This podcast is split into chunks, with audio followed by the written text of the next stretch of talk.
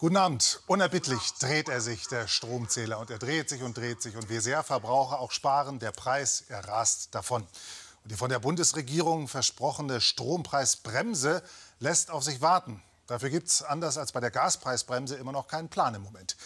Das Problem allgemein bei Bremsen ist ja, wenn sie zu spät greifen, dann ist es zu spät. Genau das ist die bedrohliche Perspektive für immer mehr Handwerksbetriebe. Der Stromzähler als Zeitbombe. Die Kontrovers-Story von Juliane Rummel. Die Metzgerei Güth im Landkreis Donau-Ries.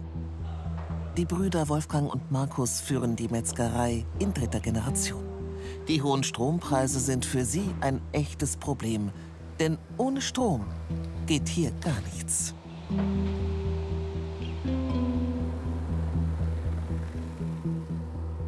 Hinter uns sind jetzt die Wiener von der Morgenproduktion fertig.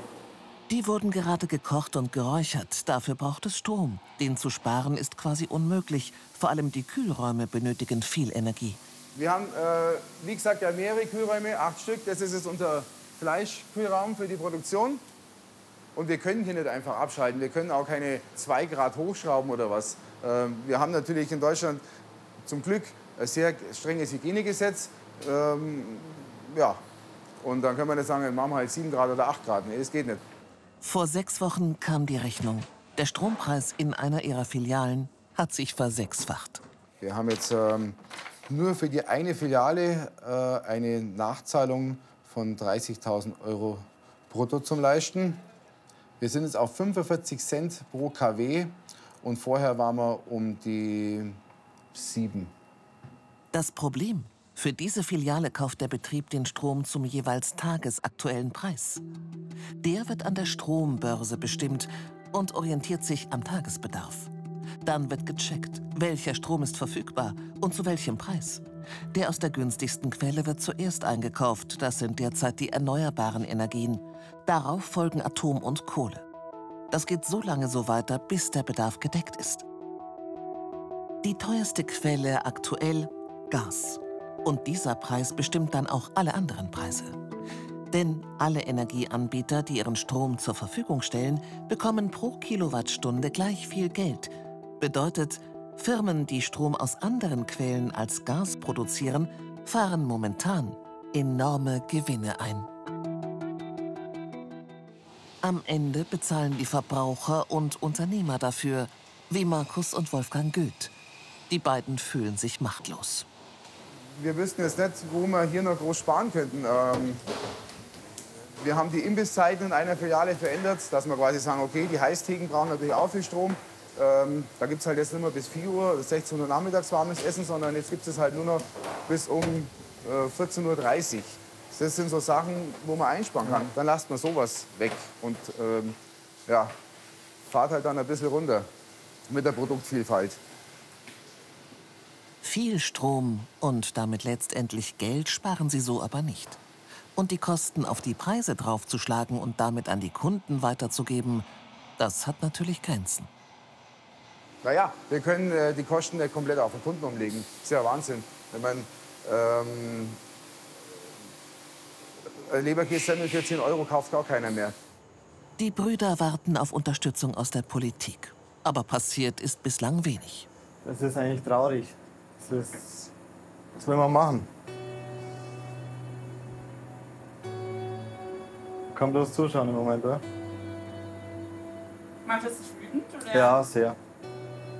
Sehr. Weil man hat das Gefühl, es wird, wenn was unternommen wird, wird es zu spät unternommen.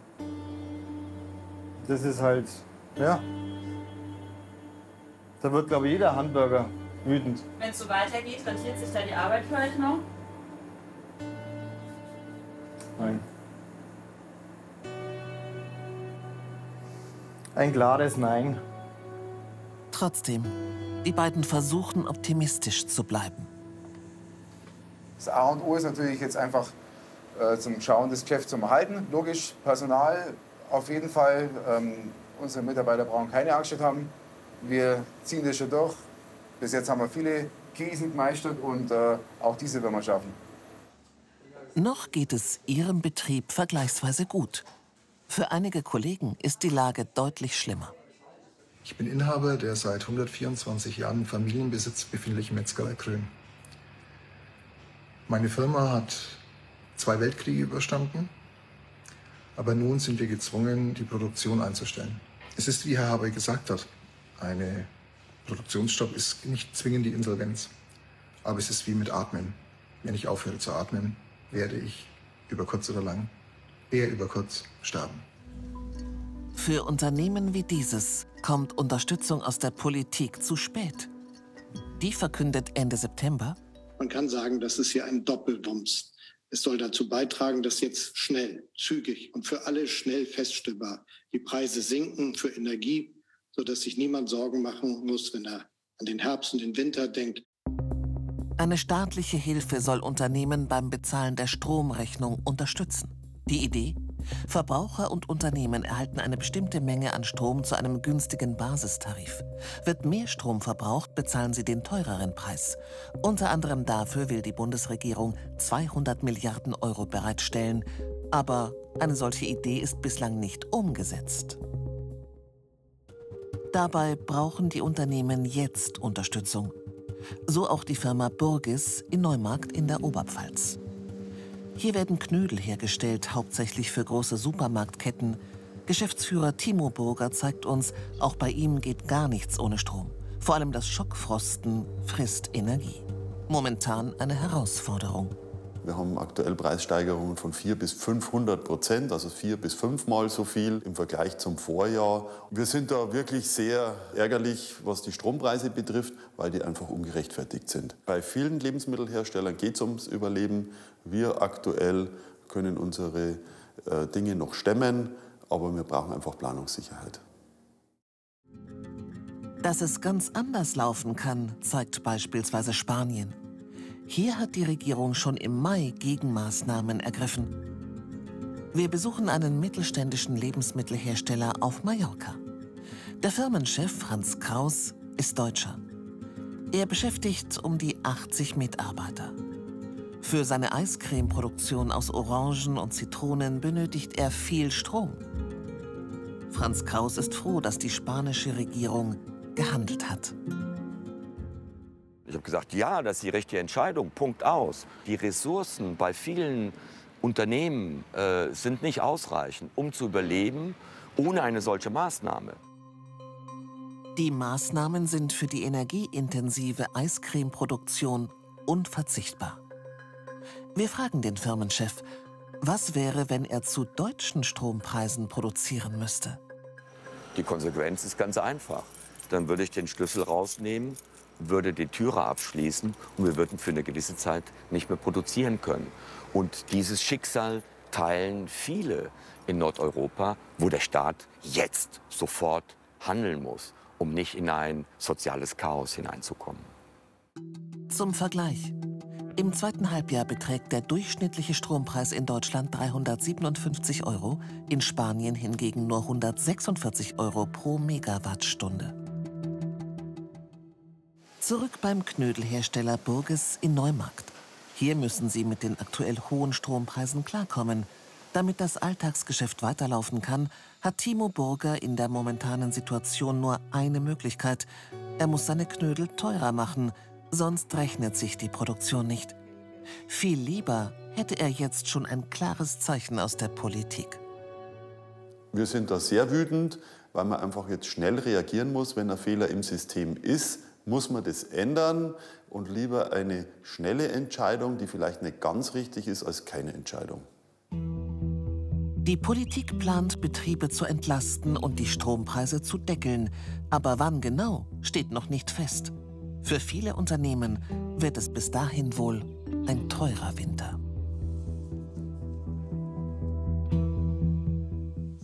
Wenn Sie den Winter überstehen. Die Kontrovers-Story in der XXL-Fassung finden Sie auch im YouTube-Kanal von BR24.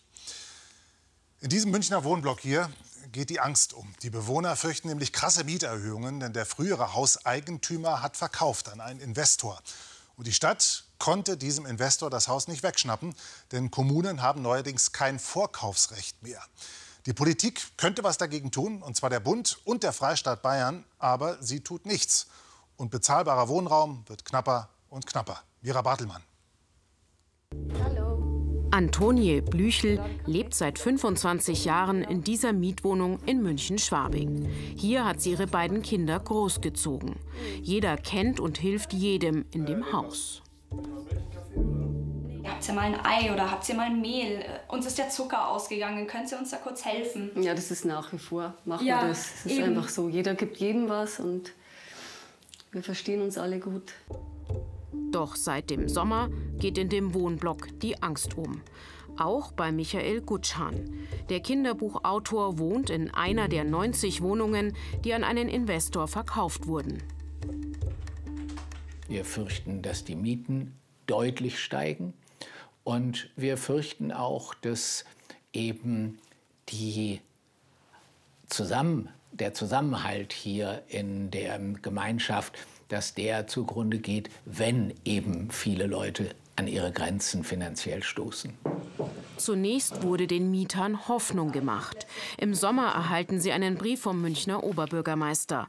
Die Stadt könnte die Rettung sein und anstelle des Investors den Mietblock kaufen. Wichtiger aktueller Hinweis: Die Landeshauptstadt München kann das Vorkaufsrecht in einzelnen Fällen immer noch ausüben. Doch es wird sich bald zeigen. Die Hoffnung auf ein Vorkaufsrecht der Stadt war umsonst.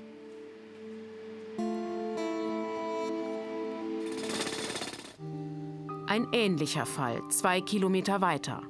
Stefan Sasse war der letzte Mieter, der aus der Türkenstraße 50 auszog. Auch hier hatte ein Investor den Wohnblock gekauft. Es folgte die Entmietung und dann rückte der Bagger mit der Abrissbirne an. so eine Mischung aus schönen Erinnerungen, aber eben auch einer sehr äh, schmerzhaften Erfahrung und auch einer sehr schmerzhaften Gegenwart, weil es doch sehr brutal ist, sich solche Veränderungen äh, anzusehen und auch zu sehen, wo der eigene Lebensmittelpunkt, der blitzschnell verschwinden kann. In dem Studentenviertel entsteht jetzt statt Dutzender Mietwohnungen Luxus. 59 zwei bis fünf Zimmerwohnungen zwischen knapp einer und 8 Millionen Euro. Ein Szenario, das auch die Bewohner in München-Schwabing fürchten. Denn zwischenzeitlich ist klar, die Stadt kann den Mietkomplex gar nicht erwerben. Seit einem Urteil des Bundesverwaltungsgerichts vor knapp einem Jahr sind den Kommunen weitgehend die Hände gebunden. Um Mieter besser zu schützen, sei jetzt die Ampelregierung in Berlin gefragt, sagt Münchens Kommunalreferentin. Das Bundesbaugesetz müsse geändert werden. Seit November 2021 konnten wir schon fast in 50 Fällen unser Vorkaufsrecht nicht mehr ausüben. Das sind 50 Anwesen mit Mieterinnen und Mietern, die natürlich jetzt einfach so von dem einen Eigentümer auf den anderen Eigentümer übergehen, ohne dass wir etwas tun können. Doch vor allem eine Regierungsfraktion steht auf der Bremse, die FDP. Allen voran Daniel Föst, bau- und wohnungspolitischer Sprecher der Liberalen. Wir mauern nicht. Wir müssen Milieu schützen. Aber ich habe Fragen. Ich will wissen, wie sanieren wir die Milieuschutzgebiete? Wie machen wir es altersgerecht? Warum sind anscheinend Luxussanierungen möglich, obwohl alles unter Genehmigungsvorbehand stünde? Und die Fragen will ich beantwortet haben. Und vorher kann ich einer Verschärfung des Vorkaufsrechts nicht zustimmen. Es bleibt also beim Stillstand in Berlin. Auch der Freistaat lässt sich beim Thema Genehmigungsvorbehalt viel Zeit. Er setzt ein Gesetz nicht um, das es Kommunen erlaubt, Mieter vor der Umwandlung ihrer vier Wände in Eigentum zu schützen. Jetzt heißt es aus dem bayerischen Bauministerium, Eine entsprechende Verordnung soll noch in diesem Jahr entworfen werden. Danach folgt eine Anhörung aller bayerischen Städte und Gemeinden und eine Verbändeanhörung. Und das kann dauern. Die Verordnung hätte Stefan Sasse möglicherweise vor dem Verlust seiner Wohnung geschützt, die Umwandlung von Miet- in Luxuseigentumswohnungen verhindert. Mit den bestehenden Gesetzen war das nicht möglich. Eigentlich ähm, wollte ich hier alt werden, ähm, weil äh, es eine sehr, sehr angenehme Art Gegend ist zu wohnen. Zurück zum Wohnblock in München-Schwabing. Wie es hier weitergeht, darüber werden die Bewohner seit Monaten im Unklaren gelassen. Viele der verängstigten Mieter wünschen sich, dass der neue Eigentümer sie informiert. Im Lauf der Recherchen bestätigt er gegenüber Kontrovers, es wird saniert werden und betont, Weitergehende Pläne haben wir derzeit nicht. Für die Mieter ändert sich grundsätzlich nichts. Doch was bedeutet derzeit genau? Ein Interview gibt uns der Eigentümer nicht. Wir recherchieren weiter und stoßen auf Belege, die zeigen, er hat bereits im August einen Antrag gestellt, um in Eigentumswohnungen umwandeln zu können.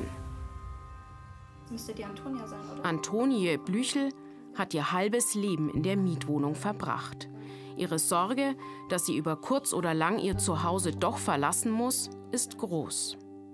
Man hört es halt immer wieder, gell, dass ähm, Häuser verkauft werden oder auseinandergerissen, einzelne Wohnungen verkauft. Und ähm, dann wird halt ähm, Eigenbedarf angemeldet und dann fliegst du raus. Antonie Blüchel fühlt sich ausgeliefert und das zehrt an den Nerven.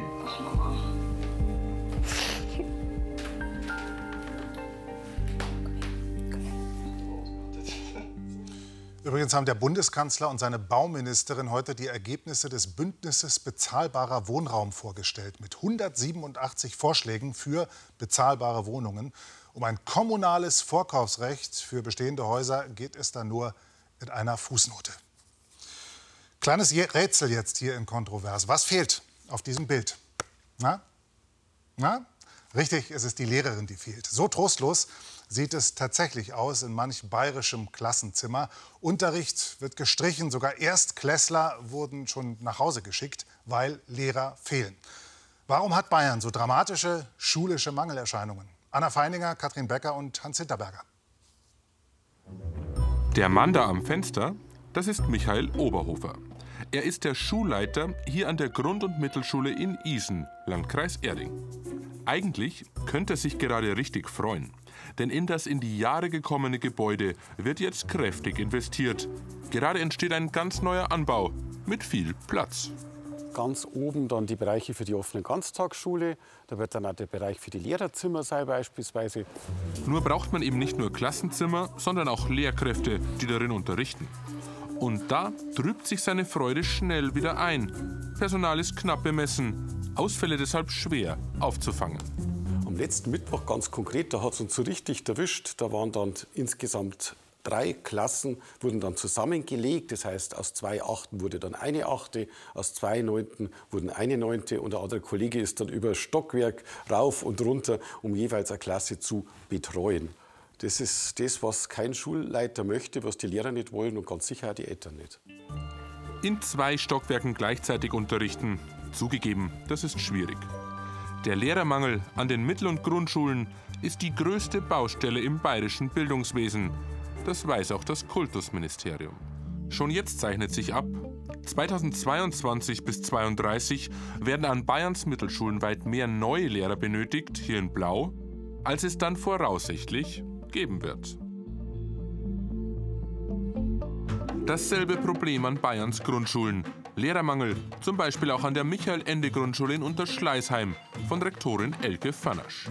Zuletzt waren fünf Klassenleiterinnen krank und konnten nicht ersetzt werden. Wir hatten zwar mobile Reserven bekommen, aber halt zu wenige, um eben alle Klassen zu versorgen und haben an verschiedenen Tagen Klassen nach Hause geschickt. Selbst für Erstklässler hieß es Unterrichtsausfall wegen zu wenig mobiler Reservelehrkräfte.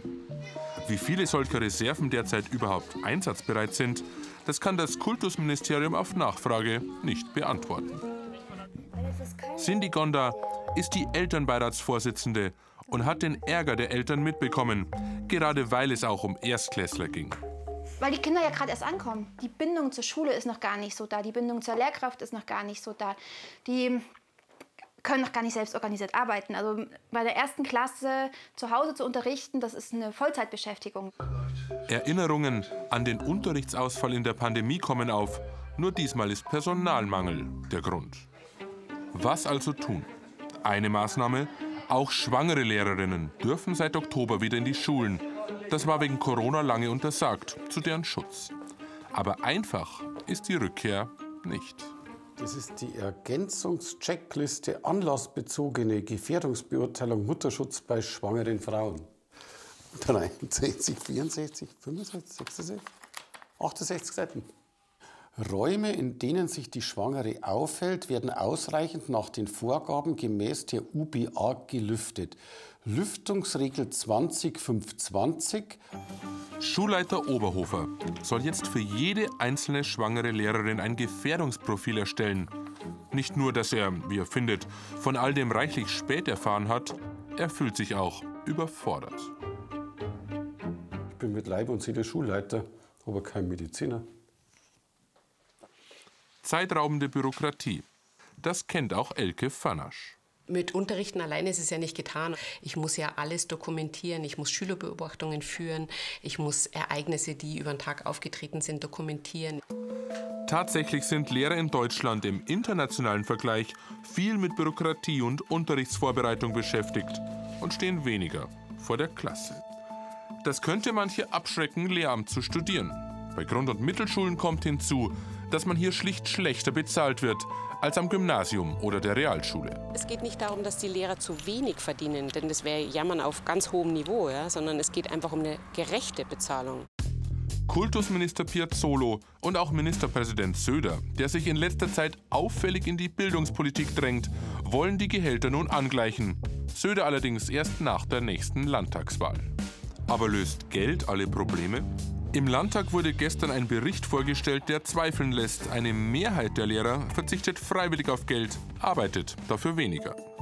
Im Schuljahr 2021 haben ganze 51 Prozent der Lehrkräfte an bayerischen Schulen nur Teilzeit gearbeitet. 20 Prozent, also jeder fünfte Beamte, gibt pro Woche 13,5 Stunden Unterricht oder weniger.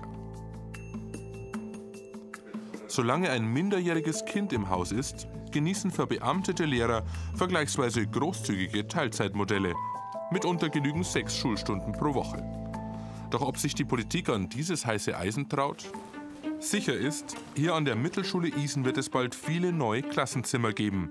Spannend wird, ob sich auch ausreichend Lehrer finden, die darin unterrichten. Das mit der Baustelle funktioniert ganz gut, die Baustelle Bildung.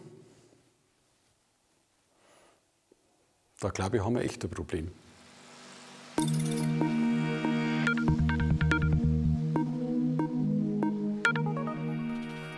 der Baustelle Bildung haben wir ein Problem und deswegen sprechen wir jetzt mit dem Vorarbeiter, um im Bild zu bleiben, nämlich mit Michael Piazzolo, dem bayerischen Schulminister.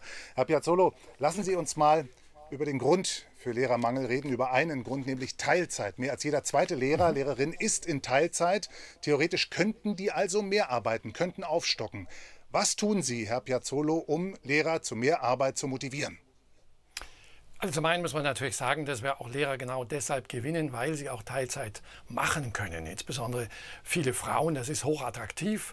Deshalb haben wir auch im Moment äh, sehr, sehr viele äh, Lehrer bei uns eingestellt entsprechend. Und äh, was wir natürlich animieren, ist Teilzeit zu erhöhen. Wir gehen da auch durchaus auf entsprechende Wünsche ein. Aber es gibt bei uns natürlich viele Lehrerinnen, die auch Kinder haben. Das ist ja auch gut so, das wünschen wir uns ja auch in Deutschland, dass es äh, viele Kinder gibt. Und insofern äh, wird es auch immer Teilzeit geben im Lehramt. Aber Sie haben ja schon appelliert an die Lehrer, vielleicht ein bisschen mhm. mehr zu arbeiten. Auch der Ministerpräsident hat es jetzt gemacht. Mhm. Wissen Sie, was das gebracht hat, diese Appelle? Naja, das muss man mal sehen, ob der Appell dann wirkt oder die jeweilige Situation vor Ort. Man ist ja da in eine Familie eingebunden. Aber selbstverständlich müssen wir aber auch die Gesamtbedingungen tun, das auch erhöhen, damit man eben auch dann bereit ist, die Teilzeit aufzustocken. Viele sagen, das mache ich gerne an meiner Schule, ich will nicht zu weit fahren.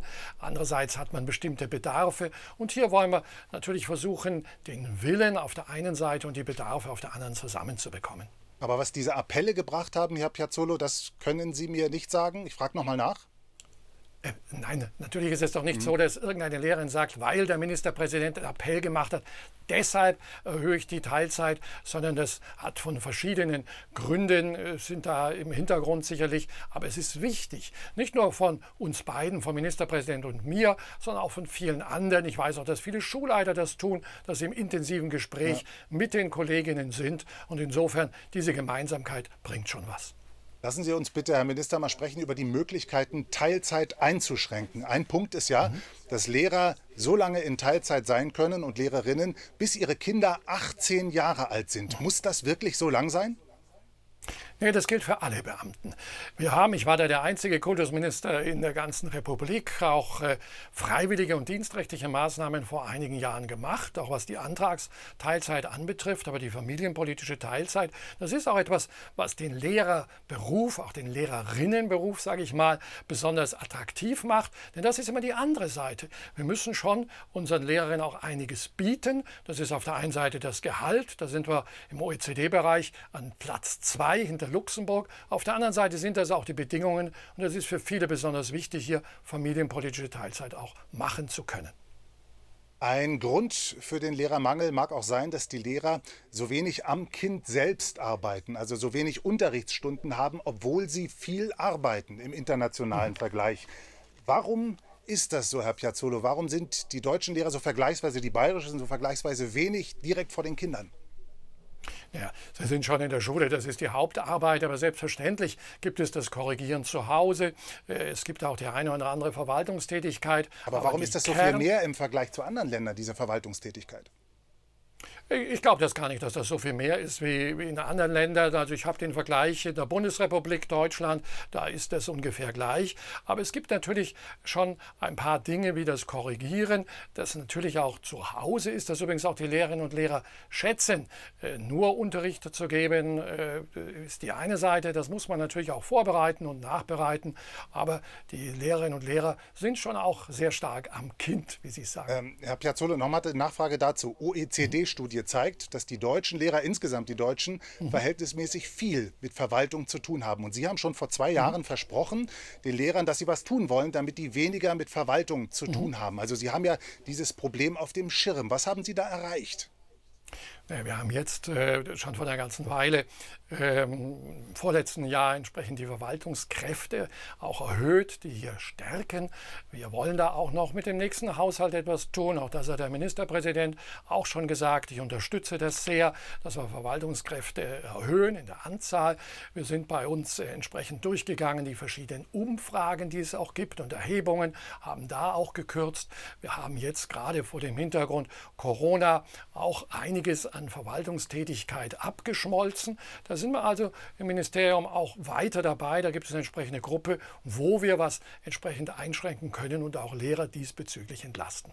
Will Sie zum Schluss noch aus der Reserve locken. Der Ministerpräsident Markus Söder hat eine einheitliche Ausbildung für Lehrer gefordert, damit sich dann erst später entscheidet, an welchem Schultyp die wirklich unterrichten. Überlassen Sie die Schulpolitik jetzt der CSU und dem Ministerpräsidenten?